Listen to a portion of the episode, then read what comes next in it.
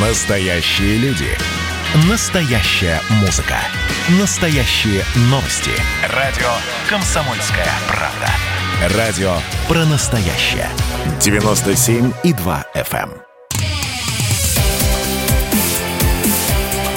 Итоги с Жириновским. Каждую пятницу на радио «Комсомольская правда» Владимир Вольфович раскладывает по полочкам главные события уходящей недели. Здравствуйте, дорогие друзья! Приветствуем вас в эфире радио «Комсомольская правда». Несмотря на выходные дни, которые объявил Владимир Путин, мы с Владимиром Вольфовичем работаем и подводим для вас итоги недели. Здравствуйте, Владимир Вольфович. Добрый день. Ну, для начала я, Владимир Вольфович, вас поздравляю с наступающим Днем Победы. А, Это великий день. Это действительно самый э, главный праздник в нашей стране. Вот, потому что Новый год, допустим, он просто календарь. День России пока не та дата, которую нам бы хотелось отмечать. А День Победы навсегда, навечно. Вот в эти дни во Франции отмечают день смерти Наполеона, 200 лет. И некоторые чудаки в репортажах э, дают э, информацию празднования, торжества. Люди глупые совсем такие, тупые. День смерти отмечают, а не празднуют. Это не является торжествами. Э, Ведущие каналы наши, журналисты оттуда говорят, вот здесь сегодня торжества. Какие торжества? Вы что, день смерти? Вот. Э, И я рад, что во Франции уже дают ему отрицательную характеристику. Тиран, деспот, кровью залил всю Европу. А то французы все, великий Бонапарт, великий Бонапарт. А что он сделал? Как Чингисхан вел себя, как Тамерлан, как Сталин, как Пиночет. Поэтому э, историю забывать нельзя, все помнить, но давать объективную оценку. А для нас 9 мая и для всего человечества это самый главный праздник. Слово «великий», может быть, и так уже заде- задергали везде. Все великое. Главный праздник. И мы э, с удовольствием его будем отмечать. Я часто бываю на Красной площади. В этот раз, надеюсь, буду находиться. Ветеранам тяжело, их все меньше и меньше. Им под сто лет многим. Но, тем не менее, их, отмеч... их э, приветствуют, вот здесь как раз приветствие и поздравляют по всей стране, там, где они не смогут даже не только в Москву поехать, но и присутствовать на местном параде. Хорошо, Надо, чтобы- Владимир Вольфович, а как вы относитесь к бессмертному полку? Это очень хорошо.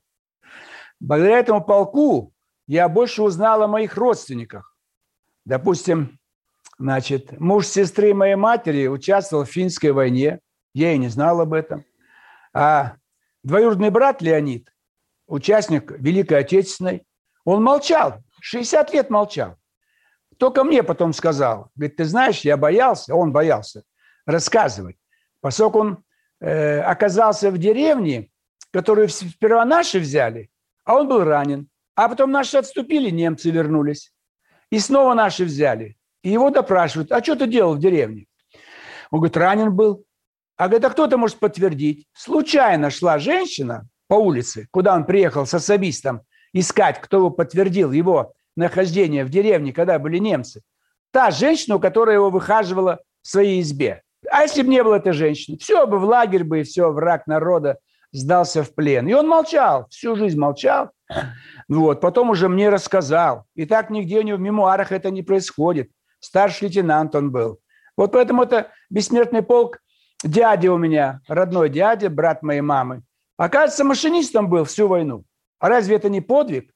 День и ночь, холодно, зима, лето, э, стоять в паровозе. Это не тепловоз, не электровоз, там нет кабины, там продувает насквозь.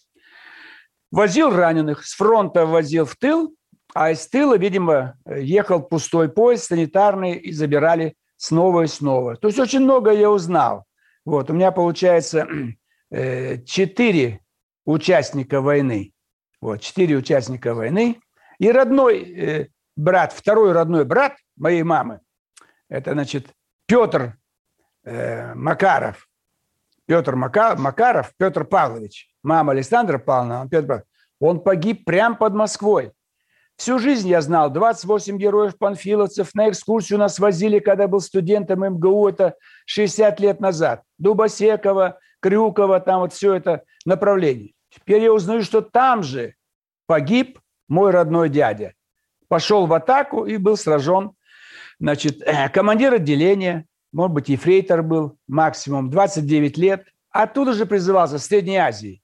Вот командир их, Панфилов, генерал-майор. И он погиб там же. Поэтому я предлагал всех, кто погиб под Москвой, вторая половина ноября, начало декабря, все герои. Они остановили. Это была первая победа. Э, а, обрушился миф о Блицкриге, то есть молниеносная война. Да, подошел, ты практически вот-вот уже Кремль, вот все видно, Химки, в бинокль рассматривает Кремль. А нет, э, русская армия пошла в наступление. А мороз и лето не играют роли. Мы и летом их били под Сталинградом и Курском, и, так сказать, и в других местах. Вопрос выучки, а главное вопрос мужества. И третье, самое главное, что немцам делать под Москвой? Ну, им тяжело. Где Германия, где Москва? Естественно, у них не было стимула э, воевать-то. За что воевать-то? А у наших солдат было, был стимул.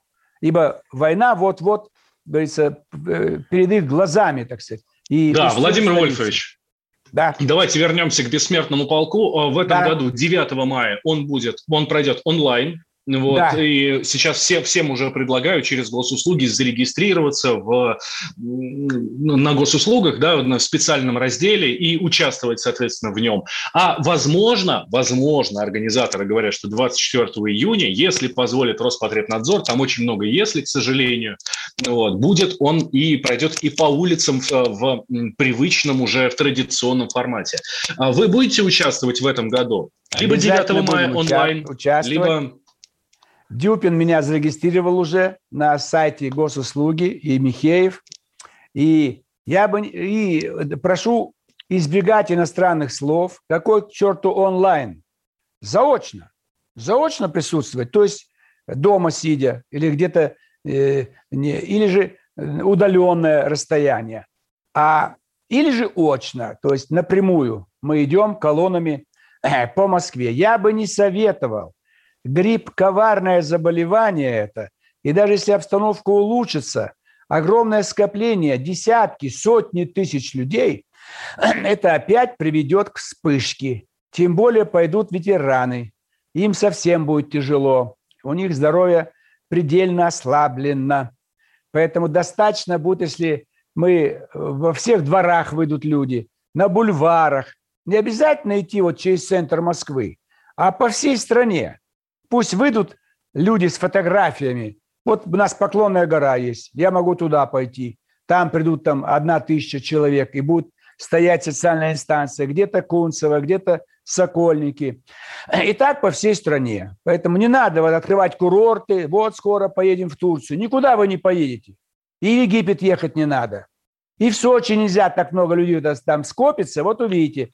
Обязательно и в Сочи начнется вспышка коронавируса. И в Москву они все вернутся. Это же все москвичи. Хорошо, поехали. Владимир Вольфович, раз мы с вами перешли на отпуск, э, давайте тогда эту тему продолжим. Смотрите, правда, Турцию, э, в Турции новые ограничения, там тотальный карантин, прям ну, и комендантский час, э, в общем, очень страшно.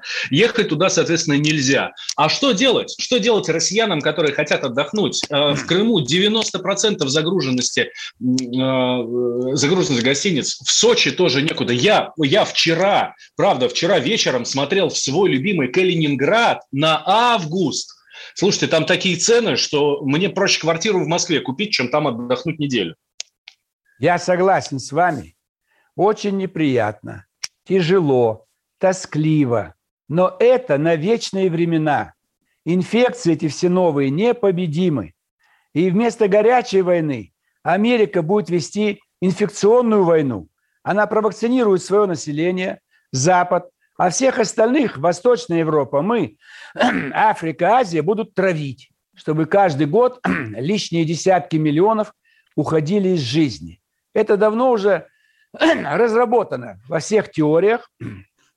Это вид такой вот химической, биологической войны. Поэтому надо остерегаться. Э, у нас два пути. Или на всю жизнь одеть маску, перчатки и колоться вакцинами. Ведь иной раз и два укола не хватает. Надо будет и третий, и капли в нос. То есть мы будем ходить с каплями в кармане и с повязкой на рту, и нос, рот и рот на лице, и перчатки. Или мы должны их поставить на место, разгромить все их лаборатории, все их центры, где они готовят будущие э, микробы, вирусы, которые будут э, ими же распространяться по всему миру. Потому что это надолго, на долгие десятилетия, когда мы, наконец, э, их заставим силовым методом. Морально их не заставить. Они в наглую говорят сегодня, что они против эскалации, то есть по-русски усиление, обострение отношений между Россией и США. На деле все делают наоборот. То есть они издеваются. Они уже срывают наши флаги, запрещают символику России на любой одежде. То есть они нас вводят мордой облавку. Поэтому только жесткие меры, пропаганду усилить в вузах. Вот Институт мировых цивилизаций, Москва, Ленинский проспект, дом 1. Я их заставляю, чтобы они сделали прививки. Владимир Жириновский, Валентин Алфимов. Подводим итоги недели, дорогие друзья. Никуда не переключайтесь, мы вернемся через две минуты. Итоги с Жириновским.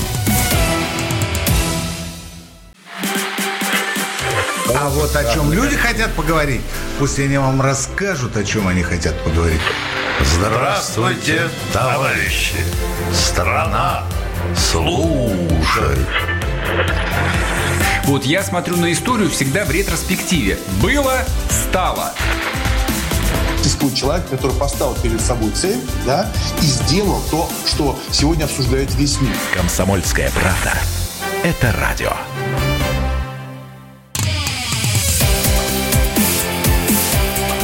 Итоги с Жириновским. Каждую пятницу на радио «Комсомольская правда» Владимир Вольфович раскладывает по полочкам главные события уходящей недели. Как я обещал, мы с Владимиром Вольфовичем возвращаемся, подводим итоги недели. И давайте как раз, правда, Владимир Вольфович, мы э, вот прошлую часть закончили на загадочной русской душе. И вы абсолютно правы.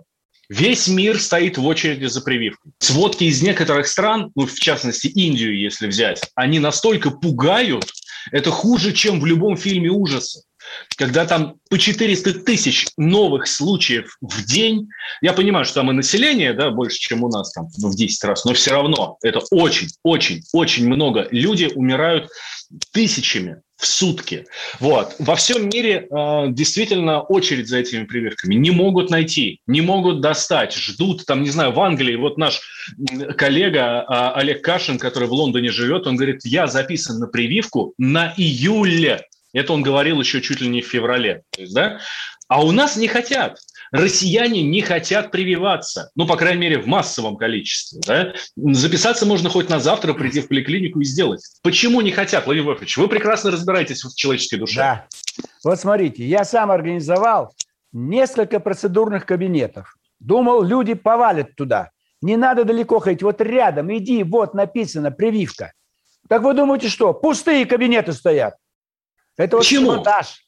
Русская душа – это вот потому, что у нас не хватает ну, э, площадок для выражения протеста. И поэтому люди, давай, вот, ах, вы меня просите сделать вам прививку, а я не буду. И родители, а мы не будем, и наш ребенок не будет делать. И некоторые врачи идут на поводу. Почему? Потому что хочется сопротивляться.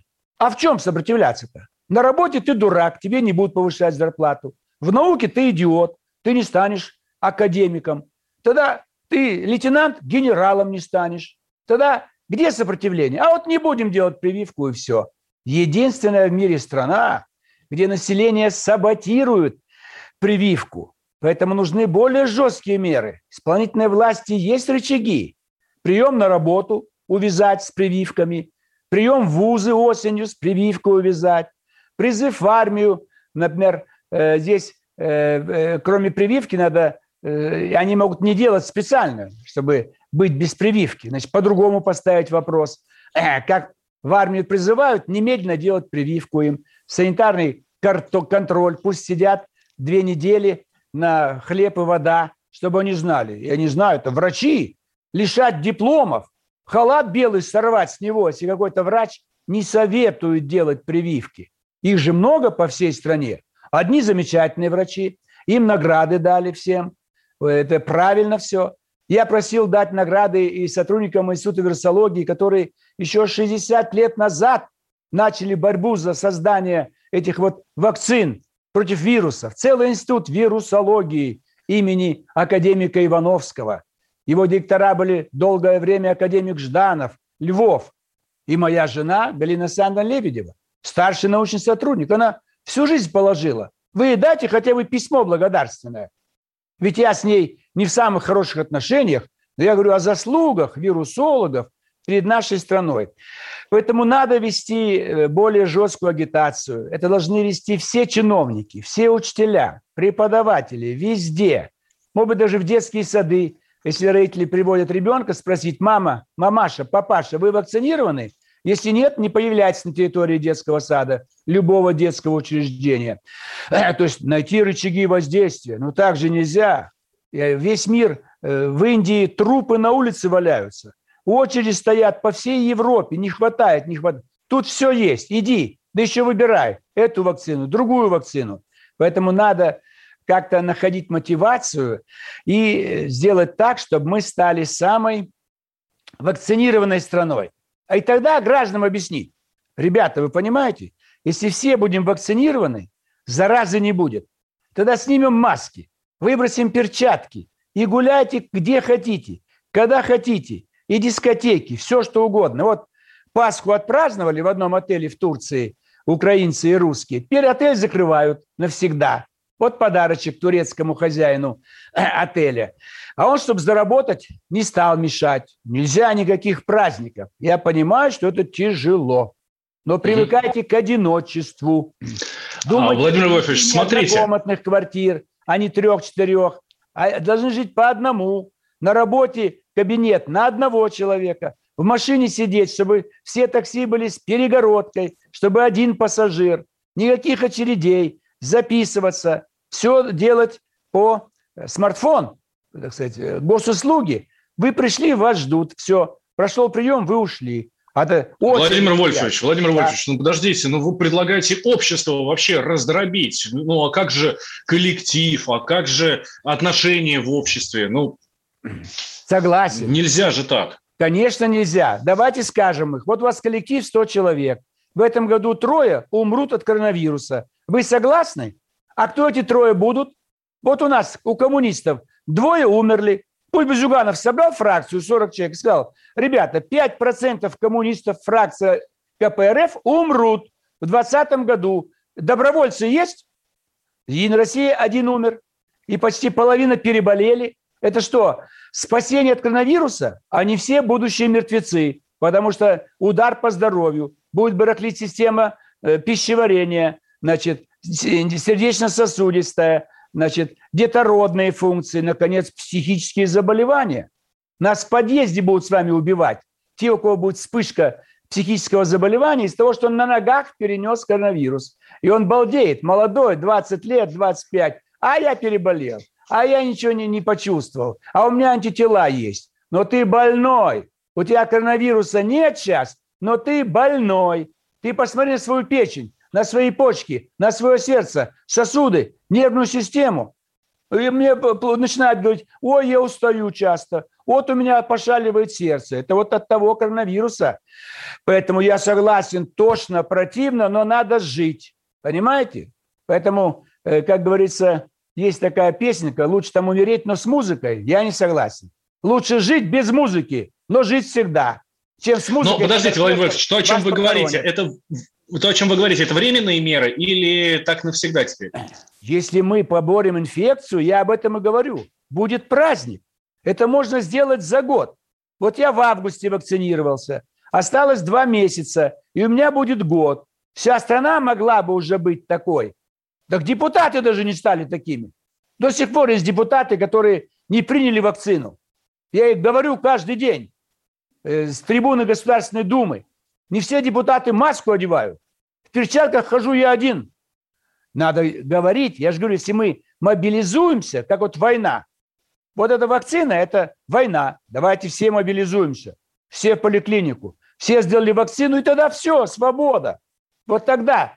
И будем гулять, дискотеки на улице, в парке, сады, танцы, флешмоб, что хотите, то и делайте. Все обучение очное. Я предупредил студентов Института мировой цивилизации. Кто с прививкой, очное обучение с 1 сентября. Кто без прививки, сидите дома. Учение, обучение идет, но заочно. естественно, заочно хуже. Вы не видите аудиторию, не видите своих приятелей, не видите любимых и нелюбимых преподавателей. Я полностью согласен, что все хотят учиться очно, и школы, и вузы. Все хотят и свободно ходить по улицам, театр, рестораны. Все это правильно. Но мы же просим чуть-чуть от вас. Ну, сделайте прививку. Вы, вы, люди с головой взрослые, вы что, не понимаете, что ли? Что если мы все сделаем а, прививку, все ограничения будут сняты. В Турции 400 долларов за штраф, то, что идешь без маски по улицам города. И у них там комендантский час. У нас же нет этого. У них везде режим Слушайте, ну у нас и ситуация это получше, чем в Турции. У нас, у нас не по 50 тысяч человек заболевают. Да? Так давайте пользоваться нашими свободами. У нас куда легче проходят э, санитарные меры. Ведь работают рестораны, кафе, кинотеатры, театры. Но давайте победим ее, чтобы окончательно снять ограничения. Давайте экзамены примем по, э, так сказать, заочно как мы обучали их заочно. Можно же их дома, э, выпускников не так много, там 700 тысяч, давайте им поможем, чтобы они дома сдали экзамены. Давайте сократим число экзаменов. Давайте один экзамен – русский язык. Все сдают один экзамен по стране – русский язык. И девятый класс, и одиннадцатый класс. Все. И дома сдают. И обеспечить это все. Помочь с приобретением э, соответствующей аппаратуры – малоимущим семьям. Но навести порядок нужно. Зачем же загонять в аудитории 700 тысяч выпускников наших школ? Вы знаете, что 10 лет назад было полтора миллиона выпускников. Где еще 700 тысяч выпускников? Вот вам Демографическая волна вот эта, демографический так провал. Это, это же Ельцин был. Это же коммунист Ельцин, коммунист Гайдар. Это они такие реформы проводили, что жить было тошно. А да, мы Владимир памятники не поставили. У нас Гайдаровский форум, и у нас есть Ельцин-центр, памятник, какой-то тупик или улицу назвали. Вон Наполеону до сих пор не ставят памятника. Улица есть, одна или две во Франции, а памятника нету. Да. Или... Владимир Вольфович, давайте да. новостям дадим слово. Давайте, да, и продолжим давайте. сразу после на наши внутренние дела, тоже переключимся. Владимир Жириновский, Валентин Алфимов. Никуда, дорогие друзья, не переключайтесь. Это радио «Комсомольская правда» и подводим итоги недели. Итоги с Жириновским. А вот о чем люди хотят поговорить, пусть они вам расскажут, о чем они хотят поговорить. Здравствуйте, товарищи! Страна служит! Вот я смотрю на историю всегда в ретроспективе. Было, стало существует человек, который поставил перед собой цель да, и сделал то, что сегодня обсуждает весь мир. Комсомольская правда. Это радио.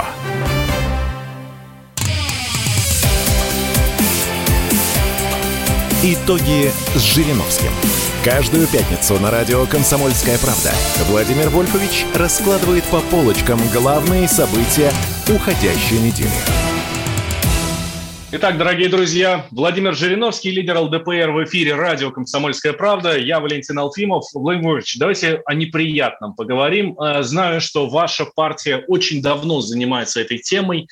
Это безопасность дорожного движения. В первую очередь безопасность эм, детских перевозок. Вот на этой неделе произошла страшная авария. На Ставрополе э, в аварию попала маршрутка. Погибли пять школьниц. Они ехали на соревнования по баскетболу там легковушка обгоняла микроавтобус, стал, выехала навстречу, врезалась в КАМАЗ, ну и этот КАМАЗ в придавил этот микроавтобус с детьми. А, мы с вами беседовали у нас в эфире, и когда была страшная авария под Ханты-Мансийском, тоже дети попали в аварию, тогда была ночная э, история. Как бороться? Что делать? Нужно дать указания всем учебным заведениям, в том числе спортивным, детей вывозить на экскурсии, на соревнования, на любые э, поездки в другие города только железнодорожным транспортом. Только. Если необходимо до вокзала доехать или рядом совсем небольшой город, где нет железнодорожной станции, только в сопровождении ГИБДД, только на большом, хорошем, новом автобусе. Тогда мы обеспечим безопасность наших детей. А так шаля-валяй. Ехать, Черкес, ну давай, идти ищите транспорт. А там с удовольствием будет, найдется человек, подзаработать надо ему. Второе. Перевозить детей на любых автобусах могут только водители, не имевшие нарушений. Вот этот водитель э, или, значит, э, любое количество нарушений, э, надо быстрее забирать автомобиль вот там этот «Жигуленок», по-моему, который выехал на встречку, то водитель да. его имел 10 нарушений уже. Уже имел 10. Да вы после первого заберите у него автомобиль на стоянку, пока 30 суток. Второй раз заберите на 3 месяца. Третий раз конфискуйте окончательно. Тогда на улицах не будет появляться машин, за рулем которых водитель, который нарушает. Ему наплевать. Ему нужно этот э, адреналин, это дурацкое слово, то есть э, вслокотать свои нервишки. Ох, как я быстро еду, ох, как скрежещут тормоза. Я вчера решил прокатиться, мне подарил депутат Власов старый москвич. Ну, отремонтировали. Я, я осторожно ехал. 40 километров в час. Что, я не мог ехать 140? Или хотя бы 70? Я ехал 40 километров в час. Потому что рядом машины, переходы пешеходные, люди. То есть мы должны быть осторожны. Надо запретить скорость свыше 90 километров. Это где-то надо свыше 70. Там, где автобан, там, где нету перекрестков, там, пожалуйста, может быть 100 и 120. Но в данном случае плохие дороги, Волгоград, Ставрополь до Черкеска, надо было а, ограничивать. В любом случае, почему вы не известили ГИБДД? Ну, ГИБДД очень много машин патрульных. Они бы по очереди передали бы этот микроавтобус с детьми, и они бы шли в сопровождении, и никто бы никого не обгонял. И, наконец, четвертое. Я думаю, меня слышат ответственные чиновники, но они меры принимают через 20 лет. Когда гора трупов, тогда начинают принимать меры по схеме ЛДПР. Это все наше предложение. Мы об этом говорим 20-30 лет. Четвертое. Значит, что еще нужно делать? Я вот сейчас э, выпало. Закон о лихачах это мы уже тоже э, принимали. Все. То есть эти вот э, меры в комплексе, чтобы не допустить проезда школь. А вот еще, смотрите, э, надо научить всех водителей. В случае неизбежного столкновения руль поворачивать вправо в кювет. Если бы этот грузовик повернул бы вправо, то он бы завалился но пострадал бы только водитель этого грузовика. А когда он заворачивал влево, на встречку тоже, то там в это время идет микроавтобус с детьми. И завалившийся грузовик подминает под себя а, микроавтобус с детьми. Но можно этому научить, что только вправо руль, немедленно вправо, да, ты попадаешь в сторону, да, возможно, авария, но слева идут машины, сзади машины в большей безопасности. Вот эти 4-5 правил, надо следовать им жестко. Ну и, наконец, самое главное – быстрее делать дороги. Но это дороги остались от царя Гороха. Обязательно должна быть двухполоска, а еще лучше трехполосная. Обязательно разделительная полоса и побольше камер, и побольше э, патрульных машин ГИБДД. И чаще проверять. Если ты пассажирский микроавтобус – Пусть проверяют его каждый месяц.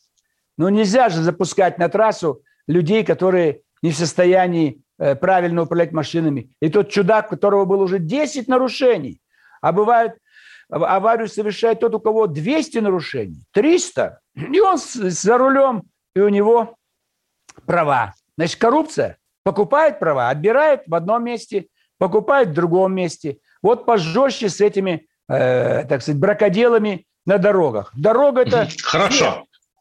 Хорошо, Владимир Владимирович, дальше тогда переходим к, да. к следующим темам. Смотрите, зампред Совета Безопасности Дмитрий Медведев, бывший президент и бывший премьер-министр страны, говорит, а, а, опять затронул тему перехода на четырехдневную рабочую неделю. Вот. Э, и говорит, ну, надо бы попробовать. Надо в некоторых регионах провести эксперимент. Ну, и даже не в, не, не в некоторых регионах, а в некоторых компаниях в некоторых регионах. Вот. А как вы считаете, сработает или нет? Это было уже года два назад. Впервые обозначено. Да. Началось это на Западе. И мы это поддерживаем. Надо дать свободный день нашим гражданам. Это может быть среда или пятница. Пусть он в этот день отдохнет от всего, от семьи, от детей, от всего. Второе, ему надоело работать. 40% выпускников вузов работают не по специальности. Вот он уже 5 лет работает, 10 лет. Дайте ему день. Пусть идет на курсы переподготовки. Пусть приобретает другую профессию, которая ему больше нравится. И за через 2-3 месяца перейдет на другую работу. Это очень поможет. При этом зарплата не должна уменьшаться. Вы вот, данный коллектив, перешли на четырехдневную рабочую неделю без увеличения обычных дней, допустим, 9 часов работать, 10 нет, 8 часов работаем, но 4 дня.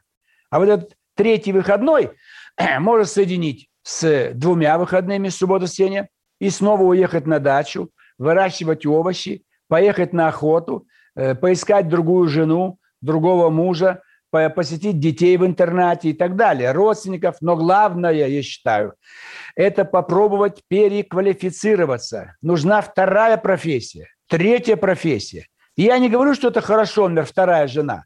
Я говорю о том, что это есть. Так пусть он найдет получше вторую-то, а то он из первой не удалось ему жить нормально. И со второй получится брак. Так давайте помогать им. И вторую профессию. Ради это хорошо. Учился, учился. Вот я, конкретный пример. Шесть лет я учусь в Московском. С отличием заканчиваю, а мне не нужна эта профессия. Я не хочу быть туркологом, я не хочу быть востоковедом. Чего мне не дали возможность раньше перейти на юридический факультет, философский, любой другой? Нет, вы мне мешаете переходить, потому что иначе нужно преподавателей увольнять. Если уменьшается студенческая группа, то преподавателей надо меньше на эту студенческую группу. Держи их и все, пусть учатся не тому, чему они хотят. Поэтому если бы я на втором курсе перешел бы на другой факультет, я бы чувствовал себя лучше. Мне не нужны врачи, мне нравится работа. Вы меня заставили получить ту специальность, ту профессию, по которой я не работал ни один день. И наоборот, люди, не наоборот, а люди действительно идут на какую-то работу, но она не соответствует профилю подготовки. Вот надо дать тем, кто уже не может переучиться в нормальном режиме. Они уже закончили вузы, Давайте вам еще один день. Четыре дня только работайте. Ищите другую работу. Давайте на курсы. Давайте какой-то небольшой вуз. Вот у нас Институт мировых цивилизаций. Переподготовка, пожалуйста, как называется? Повышение квалификации. Переподготовка. Шесть месяцев, год, два. Иди, учись хотя бы раз в неделю. Потом, может быть, два раза в неделю. У тебя же три дня есть свободных. А ты за три месяца получишь другую специальность. Но опять нужно толкать его, человека. Поэтому надо это, чтобы было, э, в конце концов, вот мы, нам не очень нравятся большие каникулы майские, новогодние, но не потому, что мы не хотим отдыхать, потому что людям негде отдыхать. А если у всех будет дача, все будут благодарны. Зимой 10 дней на дачу, все уехали, и вот сейчас весной. Вот. Поэтому это идеальный вариант. И 4 дня в неделю будем работать. А потом не 8 часов, а 7 часов. А потом 6 часов а потом три ну, дня... Ну как мы совсем перестанем работать? работать? Понедельник, кто, кто будет среда, пятница. Три дня в неделю будем работать через 15-20 лет. И не 8 часов, а 5 часов, 4 часа. И работать многие будут дома. Потому что очень много работы можно сделать дома. Журналисты, вам зачем нужны мощные помещения? Э, забрать все ваши помещения, дома сидите, у вас есть, как называется, компьютер. И все, набирайте там все. И весь мир вас уже слышит, видит. Сейчас меня весь мир слышит и видит. Зачем мне ехать кому-то к вам на студию, тащиться туда? Это все цифра. Цифра пришла, информация. Поэтому э, мало того, что 4 дня в неделю, давайте еще побольше сделаем заочная форма работы. Там, где люди могут дома с компьютером сидеть. Зачем идти в свой офис и там 15 человек. Вернемся через две минуты. Мы с Владимиром Вольфовичем подводим итоги недели и немножко философствуем. Я Валентин Алфимов, рядом со мной Владимир Жириновский, Виктор ЛДПР. Итоги с Жириновским. Радио «Комсомольская правда» — это настоящая музыка. Я хочу быть с тобой. Напои меня водой твоей любви. На тебе, как на войне, а на войне, как на тебе. Настоящие эмоции Это то, о чем я, в принципе, мечтал всю свою сознательную жизнь. и настоящие люди. Мы не просто вот придумали и пошли на полюс. Мы к этой цели своей, ну, лет 10 готовились, шли. Радио «Комсомольская правда». Живи настоящим.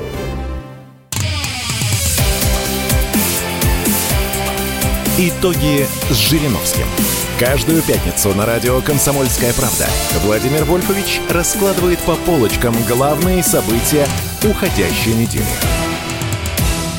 Как я обещал, дорогие друзья, мы возвращаемся в эфир радио «Комсомольская правда». Владимир Жириновский, я, Валентин Алфимов. Э, Подводим итоги недели. Напоминаю вам, вот вы нас в пятницу слушаете, собственно, наш оригинальный выпуск, но это не значит, что вы не можете нас послушать в повторе. Во-первых, в субботу в 7 утра по московскому времени. В воскресенье в 17 часов тоже по московскому времени слушайте нас в эфире радио «Комсомольская правда». А еще ищите нашу программу в YouTube, смотрите вместе с видео на нас с Владимиром Вольфовичем таких красивых и в подкастах на сайте radiokp.ru и, конечно же, в мобильном приложении радио «Комсомольская правда». Давайте продолжим, Владимир Вольфович. А, Большой скандал сейчас разгорелся уже между Россией и Чехией уже даже не первую неделю, да, по-моему. Сначала чехи высылают наших, наши высылают чехов. Они об- обвиняют нас в том, что мы взорвали их там какие-то склады. Ну, не мы, а конкретно Петров и Баширов. Это те самые, которые отравили Скрипалей. Вот. Болгары потом говорят, что те же Петров и Баширов тоже что-то сделали. Ну, в общем, самые страшные люди на земле. Как вообще все это расценивать, Владимир Вольфович? Все это по сценарию, цепь провокаций, обозначены даты, обозначена тема. А главное, они все это делают одновременно, чтобы сразу несколько стран начали проводить ту же линию. И в Чехии... Это правда, если посмотреть, правда, все подряд. Там и Словакия, и э, какие-то страны Прибалтики тоже начинают высылать наших дипломатов. И та же Болгария начинает. Все правда, одновременно, буквально вот день за днем. То есть они, эти малые страны Восточной Европы, которые всегда были под боком у большого хорошего хозяина, Австро-Венгрия, Германия, Россия, самостоятельно никогда они не существовали, то есть им нужно оправдать те деньги, которые им дают. Советский Союз их снабжал всем, чем им надо. Сейчас их Евросоюз им платит чуть ли не миллиард долларов в год. Та же Эстония получала, Прибалтика. То есть надо оправдать хозяйские деньги. Дали фас, и вот все ринулись, так сказать, э, э, на Россию, э, чтобы вот лишний раз в чем-то обвинить. Они мелкие страны, они ничего не представляют из себя вообще. Это так, такой мусор страноведческий. Их жалко, но они не влияют на мировую политику. Но вот они должны себя проявить. Если одна Чехия неинтересна, давай вся Прибалтика, это еще три, давай Польша четыре, давай Болгария пять, Чехия шесть, Словакия. У, уже пол Европы, смотри, как их много. Вот, поэтому они это будут делать сейчас постоянно, именно синхронно, и каждые три месяца, каждые полгода будут находить какой-то повод. Поэтому надо жесткую линию занимать, вышвыривать их безжалостно из нашей страны, лишать их возможности нанимать на работу наших граждан. Пусть их послы сами за рулем сидят своих машин, когда по Москве едут. Пусть их жены на кухне сидят, готовят все обеды. Пусть их дочери убирают все эти дома, квартиры, унитазы, сыновья пускай садовниками работают. То есть пусть сами себя обслуживают. Тогда они заверещат, тогда они прекратят вышвыривать наших дипломатов, не давать им хорошие участки для строительства новых посольств. Вот. Может быть, где-то потеснить их, отобрать часть участка, как сейчас они в Праге пытаются у нашего посольства забрать часть участка. И так по всем направлениям. И, конечно, переходить на самообеспеченность. Не нужны нам ваши Шкоды, автомобили. Сейчас столько автомобилей. Какая Шкода к черту? Запретить производство или ввоз в страну Шкода. Столько пива во всем мире. Наше собственное великолепное пиво, он там, говорит, в Татарии новый пивзавод открыли. Тоже зачем покупать плезень и другие чешские напитки? То есть сказать им, ребята, посчитайте убытки. Да, там может быть 1% вашей валовой продукции, но он ощутимо ударит по тем предприятиям, где работают ваши же люди. И, естественно, психологическая война. А давайте возвращайте золото наше. Они же украли Чехословакия. Чехословацкий корпус захватил часть царского золота и увез в Прагу через Владивосток. Так верните. У нас много претензий к Чехии. А вот Чехословакия сдалась Гитлеру без боя. 1938 год, э, сентябрь. И все чешские военные заводы перешли к Гитлеру. И все самолеты, вся артиллерия, все, это патроны. То есть этими патронами убивали советских солдат. На этих самолетах э, расстреливали наши окопы. То есть она прямой участник Второй мировой войны. А мы, истекая кровью, освобождали Прагу. Надо Окей, было их Владимир погнать всех в Сибирь, там работать. Да, понятно. Отношения с Чехией понятно. А, осталось три минуты буквально у нас до конца. Есть дата, сегодня дата, которую ну, нельзя просто пройти мимо. Да? А, 7 мая 1985 года, то есть 36 лет назад, ну, как вот мне 36, так и это было 36 лет назад, Совет министров Советского Союза принял постановление о введении сухого закона. Ваше отношение, ваше мнение, что тогда было и м, сработают ли подобные меры сейчас? Царь ввел сухой закон в 1916 году. Сработало. Четыре года никто не пил. Все уже забыли про этот гадкий алкоголь. Большевики где-то в 20-х годах денег нету, вводят, отми- отменяют сухой закон. А потом во время войны еще дают 100 грамм дозу. Перед атакой, особенно зимой, 100 грамм без закуски. Споили полстраны. У меня дядя потом после войны лет 15 заходил каждый день в пивнушку, выпивал свои 100 грамм наркомовских. И умер рак э, желудка в 59 году. Ему было всего 59 лет. Смешно же, дико. Поэтому вести борьбу надо. Но не должно быть уже сейчас, нельзя закрывать магазины по продаже. Другое дело, алкоголь сдвинуть в задние ряды, за шторкой, а на шторке написать «яд». Когда входишь туда, выбрать бутылку алкоголя, чтобы тебе было стыдно. И ребенок спросит, папа, а что ты заходишь туда? Там же на шторке было написано «яд». Это надо было делать, а они что?